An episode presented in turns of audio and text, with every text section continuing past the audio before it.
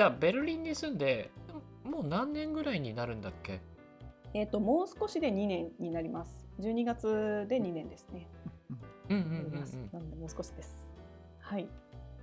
その間なんかあの楽しかったエピソードうんうんうんとかがあればもし聞けると嬉しいんですけど何かあったりします？私ベルリンその旅行に来た時もそうなんですけどなんかすごい裸に合ってるなって感じることが多くて、ほいほい。えー、と例えばなんでしょう、えー、とあったかい日はもうなんか友達が遊ぶってなったらもう公園でピクニックするとかが結構ベーシックなんですよ。なんか何々公園集合ねみたいな。大人が。うんうんうんうん。大人もみんな公園で遊んだりするんです。でそこがもう集まる場所とかになっていて、うん、要はなんか湖に泳ぎに行ったりとかなんか森を散歩しに行ったりとか、結構遊ぶって言ってなんかこうなんでしょうデパートに行くとかがほとんどなくってんでも大人でデパート行くことない、あまりなくて。そうなんかそういう遊び方だったりとかが結構裸に合ってるなっていうのでそうそれが楽しいです。うんうんうんあとなんか飲み会とかもあの個人のお家が多いんですよ。あそうなんだ、んん。そうなんです。あのどっかこうレストランに集まろうとかじゃなくて、もう全然初めて会ったことない方も何々さん家のお家で集合ねみたいな連絡が来て、でその会ったことないお方のお家に遊びに行かせてもらって、そこであの飲み会をするっていうのが結構主流で、とうんうんうんそれはもうドイツ人もそのやり方がすごい多いですし現地の日本人の方もそのがそのやり方が多いのでなんかこうお家の方が何でしょうなんだろう頑張らなくていいというかなんかリラックス、うんうん。人のお家なんですけどリラックスできるのでなんかそれもすごい好きだなっていうのが結構いろいろ裸に合ってるなっていうのが多いです。うんうん。うん。あと楽しいことそうですね。うん。うん。結構自然のアクティビティが増えました。なんか外でグリルしたりだとか。うんうん。グリグリル？あグリルあのバーベキュああバーベキューですね。なるほどね。はいはいはい。グリル。はいはい。ーいやめちゃめちゃいいです。本当に。いいめちなゃくちゃ夏。なんか公園とかもできる、まあ、ちょっとできるところとできないところあるんですけどあの、うんうん。直火じゃなかったら結構できるところも多くってもう本当に近所の公園にグリルセット持ってってでグリルするとかもできるんですよ。だからすごい面白くて公園もすっごい近い街中に大きい公園がいっぱいあってうんうん。全然、あの車とかいらないです。徒歩で結構大きなうんうん。公園にすぐに行けるので、まあ、そういう自然とのアクセスのが近いのはすごいうんうんうんうんなんかそのドイツの中でもベルリンってそのミュンヘンとかなんか他の都市に比べてなんか特に結構歴史的なうん、なんかあの街並みをしてるというかあとなんかなんだろう。ちょちょっとなんか自然が多いイメージがあるので、なんか余計そういった暮らしがすごくしやすいのかなと思ってお聞きしてました。であとやっぱり夏とかだとあれですよね。何時ぐらいに日が沈むんでしたっけ？夏は、えっと、22時ぐらいまで明るいです。22時ぐらいからもうマックスは22 22時時22時まで明るい。明るいです。うんうんうんえでそうですよねで日が昇るのも早いんですよね日も早いと思います。ちょっとあんま朝早く起きてないですけど、でも早いと思います。そうそう。だからやっぱり、まあ、ドイツだけじゃなくてヨーロッパはね夏に行くと最高っていうふうに言われますよね。そう。もう結構長い時間遊べます。本当にずっと遊べるので、本当最高です。うんうんうん。うん外で飲んだ飲むこともできますし。だからそう飲んでて昼から飲んでたのに日が沈まないんでずっと喋ってたらもう9時だったとか結構よくありました。ー いやでも最高ですね。すごい。あれもう9時じゃんみたいな。のとかもうずっとでもそれでもあったかいですし外でずっと過ごせるんで、もう全然もうすごい楽し楽しいですね夏。で逆にでも冬はすごいあのもうもう多分今日とかも、うんうんうん。えー、と4時ぐらいには暗くなります。で、うんうんうん。もう真冬とかは3時とかには真っ暗になるのでうん。それはそれでいいんですけどうんうんうん。なんかすごい差が大きいです。夏と冬の。いやそうですよね。僕もベルリン旅行した時は冬だったのであのやっぱり日がなんか上がってくるのも8時9時だし、うん。日が沈むのも3時4時とかだしうんうんずっと暗いなみたいなイメージがありましたね。起きてもうすぐ夜みたいになります。今日一日早いなってなります。最近。う。んあとあれですよね。なんかうん。雨、うんうんうん。なんか小雨みたいなのが結構多くありません？あありますあります。なんかあの、うん。山がないんですごいずっと一日雨っていうあまあその日もあるか。ある。ずっと雨っていう日は結構少なくてザーって降って、去ってうん降って去ってみたいなあの、うんうん。の繰り返しです。結構短い雨がうん。多いです。うんうんうんそうですよね。だからなんかみんな傘持ってなくてなんかフードでかぶってねなんかあの結構歩いてますよね。そうなんです。結構、うん。傘嫌いなのかあんまり傘みんな持っていなくて。そうそうそう。でなんかもうふううん。んニューヨーカースタイルだなと思って、あれニューヨークじゃない けどなみたいでもヨーロッパみんなそんな感じなんじゃないですかね。わかんわかんないですけど。なんかもう 傘すら持ってない人はあのお店の前とかで雨宿りしてでちょっと小雨になったらあの歩いていくみたいな。なうんうんうん。のでそう結構みんな傘持ってないですね。だから私とかは普通の傘も使ってるんですけど最初の方とかもう最近はちょっとちらほら見るんですけどあんまり本当持ってない人が多かったんで目立つなと思いながらうんうんうんうん。傘さしてると。うん。あでもあとあれですね。面白いのはなんか結構ゆっくりな感じがします。時間が。なんかうんうんうん。さっきのその雨宿りとかもうん。あの傘こう雨降ってる時間ちょっともったいないじゃないですか。だから傘さして、うんうんあの移動すればいいと思うんですけど結構ベルリンの人たちってもう傘持たないで行って雨宿りその時間して、まあ、やんだら出てくうんうんみたいな、あのなんか焦ってないというかうんうんすごいゆったりしてる感じがしてそれすごい好きですね。うんうんうんうんゆったりしてないのかもしれないですけど。東京は焦ってる感ありますからね。いやーそれはねうん本当にあるよあるある、うんうん、でもなんかだいぶあのまあ昨今のちょっと大変な事情っていうのもああって、そうですね。みんなちょっと通勤をしなくなったから、うん。なんかちょっと余裕がみんな生まれてきてる人も増えてるのかなと思ったりもするけど、まあでももちろん大変になより大変になってる人もいるので、うん。あのなんかすごいなんかどっちつかずなコメントになっちゃう そう。いろんな方面に配慮した。らなんかすごいどっちつかずな コメントになっちゃいました否定もできないし肯定もできないみたいな感じになっちゃった。あとなんか僕の勝手なちょっと偏見なんですけど、うんうんうん。あの結構あのもちろん皆さんあのドイツに住まれあドイツというかベルリンに住まれてる人。なんかすごいうんうん自然が好きっていうのもありますけど、なんか結構機能的ななんか服装をしてるなっていう印象がありましたね。ああそうですね。あの雨に濡れてもいい、あのシャカシャカのなんて言うんでしょうあれ。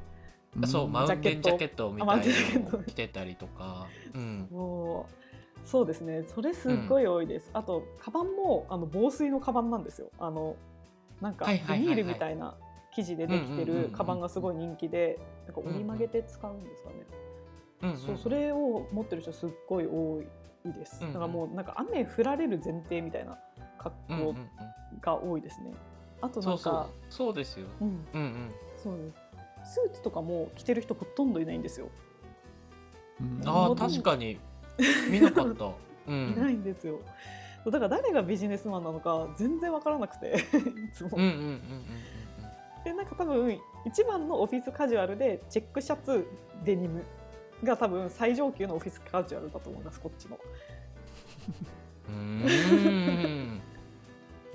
でぐらいスーツ着てる方ほんほとんど見なくってなんでなんか動きやすさとか、あの機能性うんうんうんが多分重視されてるんだろうなと思います。うんうんうんいやうんいいですねラフな感じで。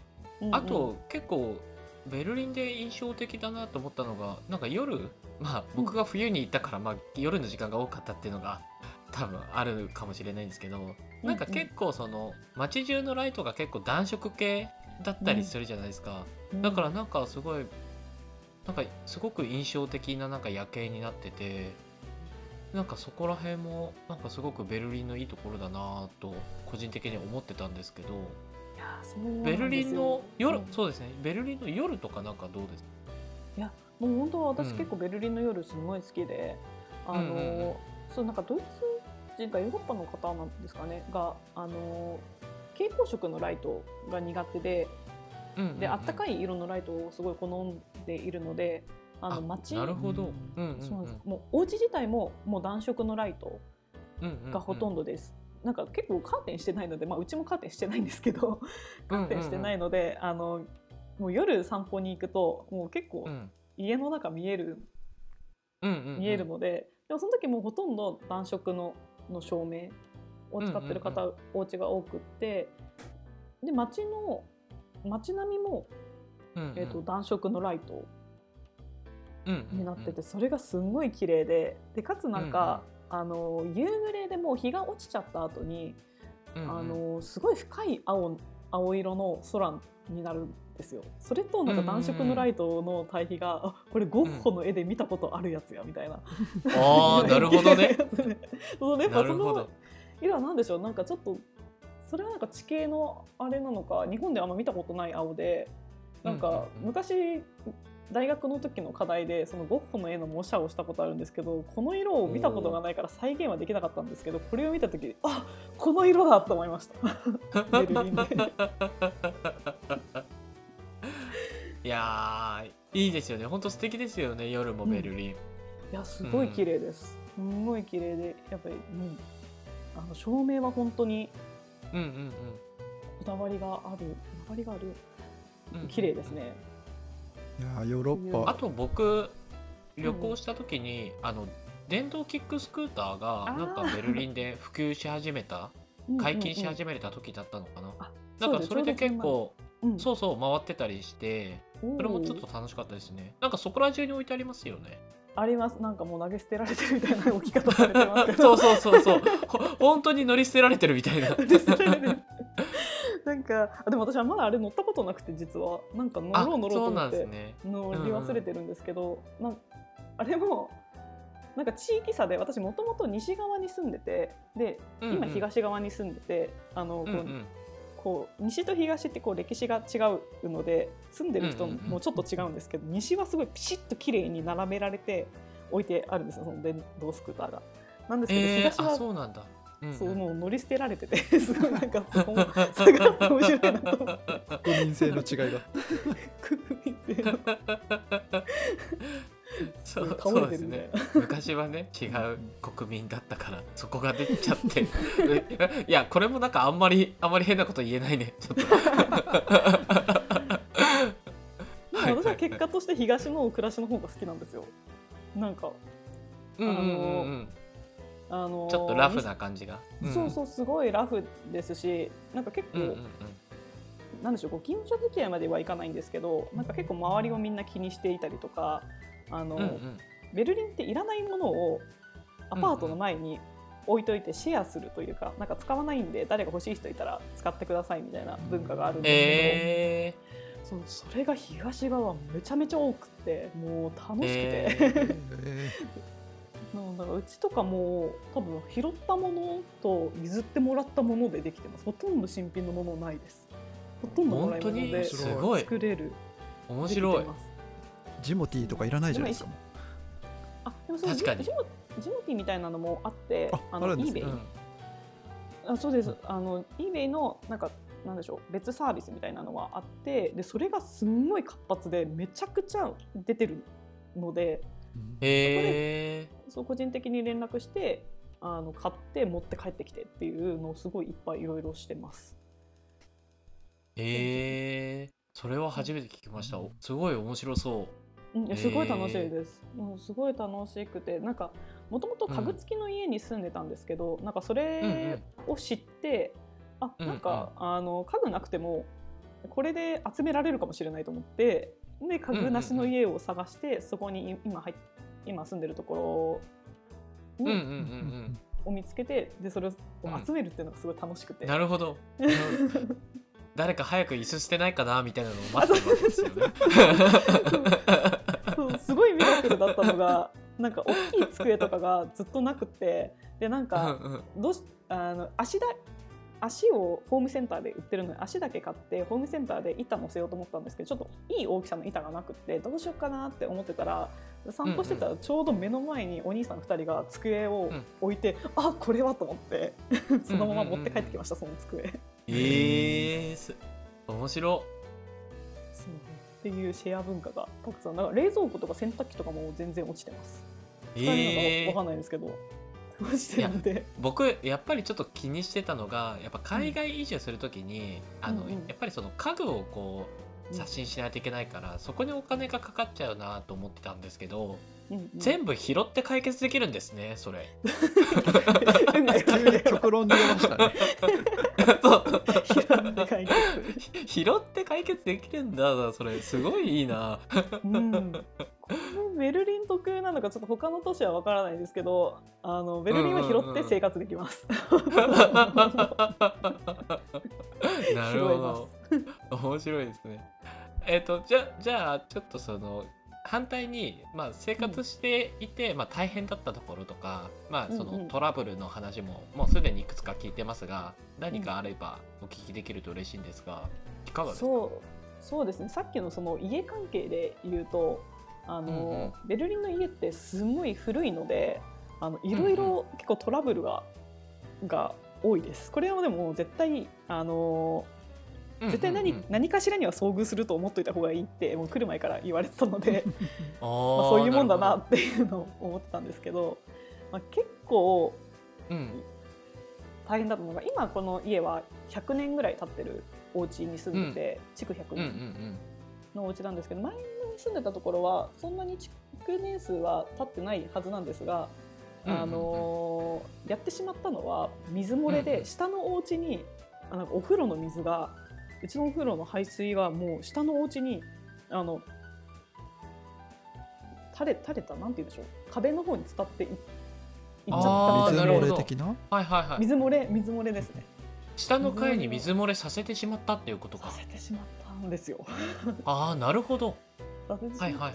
ただそれはなんか配管の問題でなんか私たちがなんかどうにか壊したというわけではなくてなんか配管ががうんうんうん。老築化したんですかね、ちょっと。うんうんあれはわかんないんですけどトラブルがあって漏れてしまって、うわこれはでもやってしまったと思って下の方が来て、あやばいうん。怒られると思ったんですけど、すっごいいい方で、なんかちょっと日本語あ勉強なんなら勉強してるって方だったらしくってなんか今え普通になんかメル友みたいな感じにはなってるんですけどなんかへえあの私たちとその、えー、と管理人の方との通訳とかしてくれて、なんか全部やってくれてええいやすごいいい方だったん ですね不幸中の幸いでしたそれは本当に。それめちゃくちゃいい話じゃないですか。うんうん もっとあのデンジャラスな話ください。急に求めてますね。えー、急に先輩風来ましたね。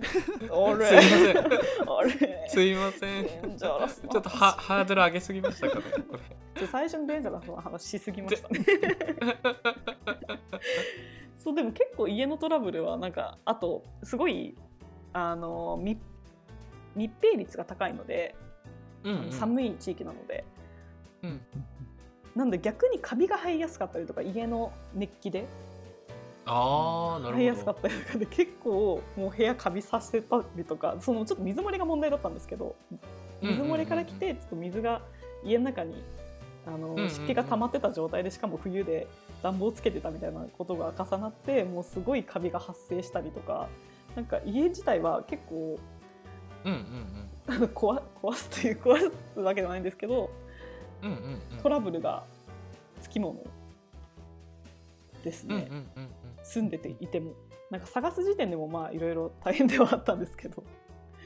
あと何でしょうね。なんかデンジャラスなもの。あいやべあのすいませんデンジャラスはちょっとハードル上げすぎたかもしれないです。あなんか蜂に刺されるとかはありますけどね。それそれそういう普通にデンジャラスですねそういうデンジャラスなんかベルリンすごい、ううんんうんうん。蜂多いんですよ。あのそれはもうずっとらしいんですけどめちゃめちゃ春になると蜂が活発的ですんごいいっぱいいてでも外でカフェとかでお茶飲んでるともう蜂入って入ってくるみたいな。飲み物の中に。なんか外でビールとか飲んでてもあの、うんうんうん。その瓶の中に蜂が入って溺れちゃってあどうしようどうしようどうしようみたいなことがすごいよく起きて。なんですけどベルリンのはベルリンとかドイツの蜂は刺さないよって言われてたんですよ。なんか来るけどうんうんうん近くに、近くに来るけど全然刺すなんか刺されるなんて話あんま聞いたことないから刺さないよって言われてたんですけどうんうんなんか、なんか冬しかも10月ぐらいで普普通に買い物をしててお花屋さんにいたんですけどお花見てたらなんかもう首にすんごい激痛が走ってえっ？と思ってうんうん。なんか手に触った感覚があったんですよ。その後振り払って。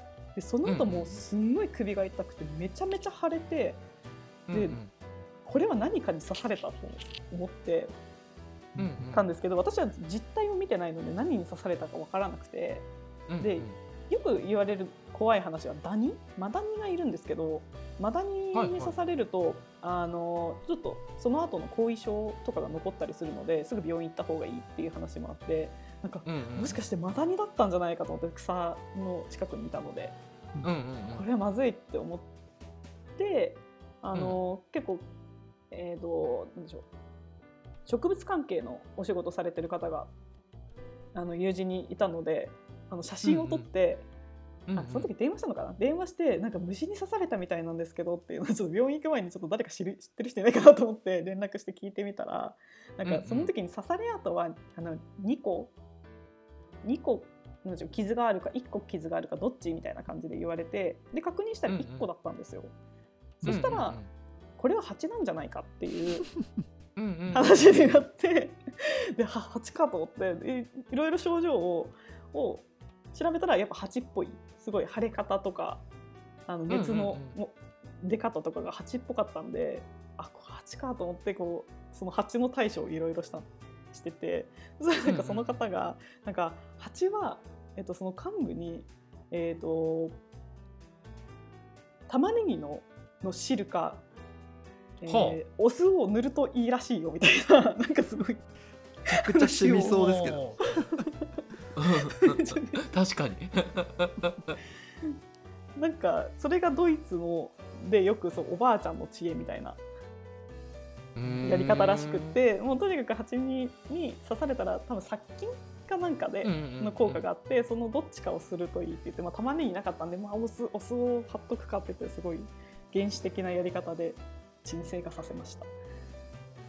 うーんなるほどそっか蜂多いんですねベルリン。蜂すごい多いです。全然もう6階とかにいてもあの入ってきます、部屋に。えー、あそうなんだ。すっごい入ってきてそうなんですよ。めちゃめちゃ入ってきます、へー。いっぱい。その入ってく入ってくるでちょっとあの思ったんですけどうんうん。買っているんですか、蚊はいるんですけど少ないです、そうなんだ。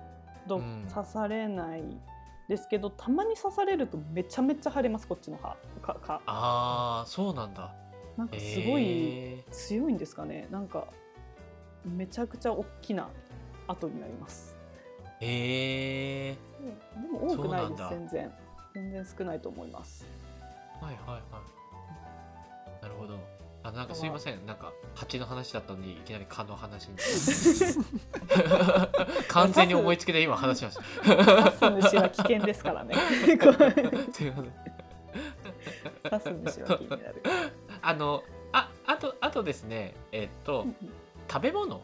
食べ物についてもちょっと聞きたくて、やっぱり結構食が合わないのがなんか一番海外生活で辛いみあたいな風にもなんか聞かれてたりするんですけど、ーなんかそこら辺どうだったのかなっていうのがもしあれば、食べ物は私は合うと思います、ただあのーなんかベルリンは本当いろんな国の人がいるので、もうもういろんな国の食べ物があるので多分飽きないです。うんうんうんまあ日本食ももちろんありますしもういろいろあるので多分そんなになんか困ることはないんじゃないかなって思います。でドイツは、えっともうドイツの国旗の色通りなんですけど、えっとうんうんうん。チーズとお肉とうんうん。あと乳製品。チーズと乳製品、はいはい。うんかぶっちゃいました。けど、うん。ちうんそうですね。ああとビールだ。ビール。あビールね。はいはいはいはい。うんうんうん。うんうんうん赤色は？赤がお肉です。あ赤がお肉。あ黒肉肉とビールとあそうか黒がないか。黒何でしたっけ黒がない。黒何でしたっけ？なんかでもその通りって言われても忘れちゃった。まあでも肉とあの乳製品とビールがもうすごいよくいっぱい買えるので、うんうん。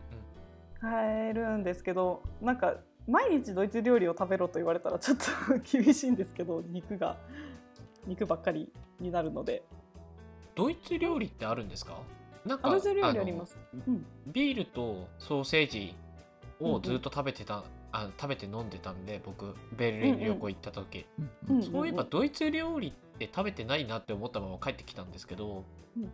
あのドドイツ料理ってなんかどういうものかなんか出てたりするんですか？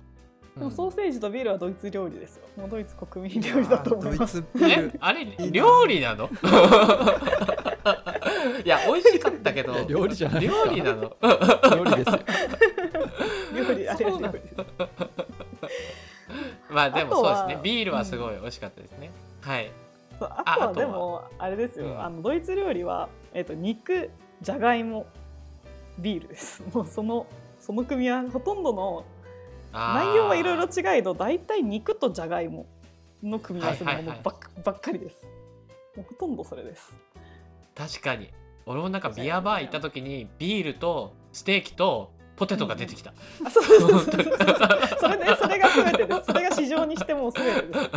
ドイツ料理堪能してましたね。た堪能して。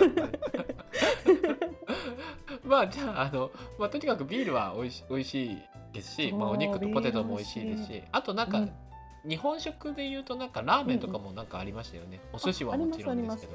寿司もすごいいっぱいありますし、ラーメンもすごいいっぱいあってあと日本食、なんか最近日本のカレーとかのお店も出てきたみたいなんですけど、えー、あうんそうなんだ。へえ結構あ今日本食すごいやっぱ人気らしくてラーメン屋さん行ってもすごい混んでるんですよ。あまあちょっとこのロックダウン前うんうんなんですけど。うんうんすごい混んでたりとかお寿司もうん。なんかお寿司もなんか面白いなと思ってあんまり食べてなかったんですよ。あのこっち来てから、まあ、日本食は食べないで他のものをいろいろ食べようと思って食べてなかったんですけど、なんかすごい一個気になるのがあって、えーとうん。揚げ寿司っていうお寿司をそのままフライにしたものがあってどこ料理なんだろうって思ったんですけど、へえごちゃごちゃですそれこそあのごご飯の上にネタが乗った状態でフライにされてるってこと？あどっちかというとあのろあの巻き寿司の方ですね。あのあ海巻き寿司巻かれてる中になるほど。あの具材が入っててお米があってで海苔で巻かれてるお寿司をそのままボンってあ。揚げて揚げたて 揚げてへえるんですけど。なるほどね。そうでどうなんだろうと思ったんですけどめちゃめちゃ美味しくて。へえ あそうなんだめっちゃくちゃ美味しいんですよ。なんか中に行くほどやっぱつちょっと冷たあのネタは冷た、冷たくはないんですけどなんでしょう。ちょっとひんやりしててなんかこう、温度の違いとあのサクサク感とすっごいハイカロリーだと思うんですけど結構美味しくて。へえそれになんかチリソースみたいなのにつけて食べたりとかするみたい。うんうんうん。で、なんかこれはお寿司なのかっていう感じではあるんですけど美味しいです。えー、なんかすごい美味しそう。えー、うん食べたいそれ。めっちゃ美味しいです。日本にない日本食、へ これは逆輸入した方がいいなってすごい思いました。もん。ーそう。ああとベルリンで言うとあの、トルトルコ料理がすごいいっぱいあるんですよ。トルコ人の方がすごい多いので。で私めちゃめちゃケバブ好きで、はいはいはい。そうだよね。ケバブだよね。そうケバブが確かにケバブのお店すごい多いなって思いました僕も。めちゃくちゃあります。あのベルリン行った時。でなんか買ってみたんですけどなんかちょっと食べきれる量じゃなくて。結構量出てきません？あれ。もうあのドイツ全部すっごい多分日本の2人前の量がベーシックです。全部量多いですえー、すごい。ほほとんどあの量で出てきてだからあの1人だと全然食べきれないんでなんか2うんうんうん。人で1人分頼んでちょうどいいぐらいな感じです。結構多い。ですどこ行ってもなるほどなるほど。そう考えるとあの、うん。二人暮らし、まあ、ししているその方にとっては、むしろうん。なんだろう。そのコスト的にうんいいのかもしれないですね。ベルリンに住むと、うん。うん食費が浮くっていう。一人分で大丈夫っていう。すごいポジティブ。な外外食。いいところしかないねベルリン。あそう思っていただいたらよかった。移住したくなってきました？移住したくなってきました。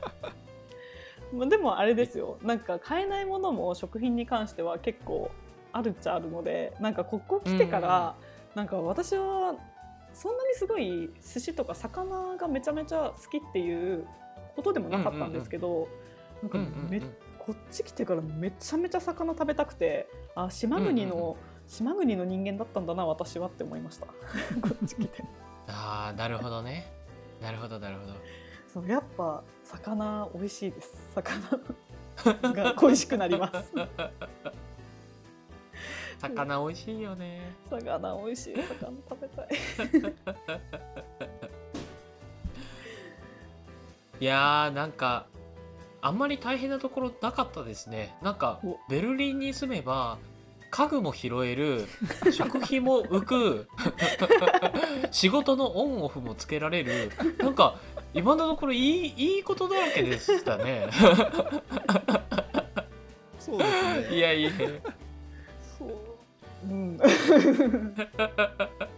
まあでもあのあれですよ。日本みたいなサービスは受けられないと思っといた方がいいと思いますなんかあのはい再配達ってあるじゃないですか。日本って。荷物とか。あーなるほどね。そう、あのアマゾンとかで全然あのちゃんとあーちゃんと名前がが標識に書いてあれば届くんですけどあの、うん再配達という仕組みはこっちにはないらしくてもう不在だった場合はどこかの隣人の家に預けられてるんですよ。ええー、本当に？怖っ。でも意外と大丈夫であのだからもうその隣人をどうにかして探してそこの人に取りに行くっていうええ仕組みになってます。いやいいじゃないですかやっぱり優しいつながり優しい世界がベルリンにはありますねだけどめちゃめちゃ最初分かんなくてどこの家か。ダメだもう 荒川さん全部よく聞こえちゃうも荒川さん、そうだ何言ってもねプラスに取ってくれる。ポジティブ変換です全部取ってくれる。荒川さん来年来年ベルリンに来るということで、ベルリン移住。そうですねあのいろいろ落ち着いたらちょっともう一回あのベルリンに旅行か移住か何かしらの形で行けたらいな僕もい行ってみたくなりましたね。ヨーロッパ行ったことないですし。行こう行こう。みんなでみんなで行きましょう。たまにデザイン FM 海外出張版を取りに行きましょうああ最高ですねそれ。あそうベルリンベルリンのデザイナーさん全員集めて。大丈夫かな？めちゃめちゃいそう。めちゃめちゃいそう。それ回せます？フ ァシリテーション力が荒川さんの。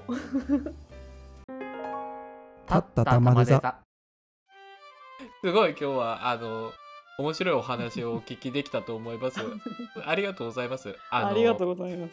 ありがとうございます。あの最後にあの荻ゆかちゃんの方から何かその宣伝だったり最後にこう言いたいことみたいなのがあればあのお。願いできるとはい何かあります？宣伝そうですね宣伝何も考えてなかったんですけどあえっと、うんうんうん。YouTube で、えっと、グリーンリビング白袋はウロの中で眠るという動画メディアをやっているのでよかったら見てください。めちゃくちゃおしゃれなチャンネルですよね。あありがとうございます。そそう言っていただけると嬉しいです。コツコツ僕はチャンチャンネル登録しました必見です。ありがとうございます。ありがとうございます。嬉しい嬉しいです。はい。というわけで今日のゲストは、えー、とベルリンであのフリーランスでデザイナーアートディレクターをしている荻生ちゃんでした。今日はありがとうございました。ありがとうございました。ありがとうございました。ありがとうございました